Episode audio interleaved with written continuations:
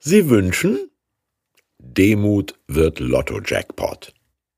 Salomos Bitte um Weisheit aus 1. Könige 3 Und der Herr erschien Salomo zu Gibeon im Traum des Nachts.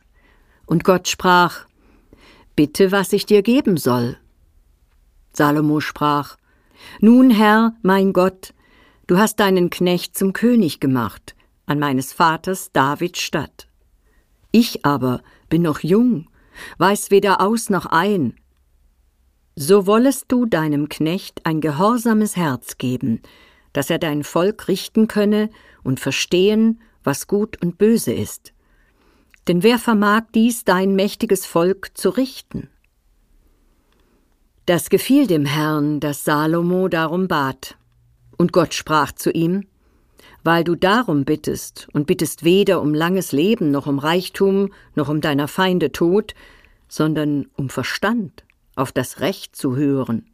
Siehe, so tue ich nach deinen Worten. Siehe, ich gebe dir ein weises und verständiges Herz, so dass deinesgleichen vor dir nicht gewesen ist und nach dir nicht aufkommen wird. Und dazu gebe ich dir, worum du nicht gebeten hast, nämlich Reichtum und Ehre, so dass deinesgleichen keiner unter den Königen ist zu deinen Zeiten.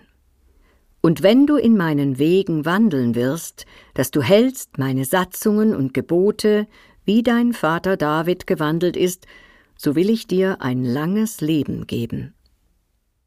Was haben Walt Disney, Marlene Dietrich und Alfred Hitchcock gemeinsam? Sie waren prominente Ratekandidaten in der ersten Quizshow des Fernsehens, What's My Line, seit 1950. Deutsch abgekupfert und 34 Jahre lang gesendet als Robert Lemkes Was bin ich Spiel. Gefolgt von bisher 98 weiteren Quiz-TV-Formaten.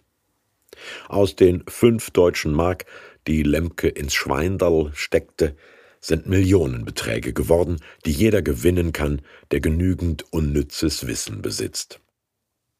Prinz Salomo gewinnt weit mehr. Dadurch, dass er sagt, was er nicht weiß. Ich bin noch jung und weiß nicht aus noch ein. Die Lage ist heikel. Sein legendärer Vater David ist tot, sein jüngerer Bruder Absalom, ein gefährlicher Hallodri, sein Land in zwei Reiche gespalten. Jetzt soll er, Salomo, Thronfolger sein und regieren? Moderne Diktatoren würden sagen, gib mir genügend Geld und Waffen, den Rest regel ich selber.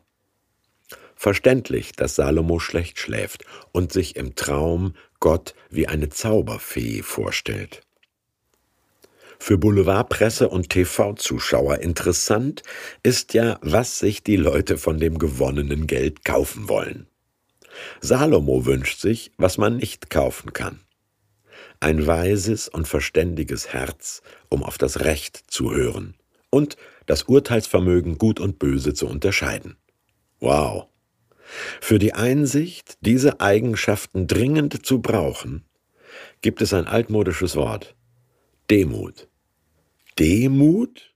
Das meint nicht Mutlosigkeit, wie man meinen könnte, oder Minderwertigkeitskomplexe und falsche Bescheidenheit, sondern richtige Selbsteinschätzung.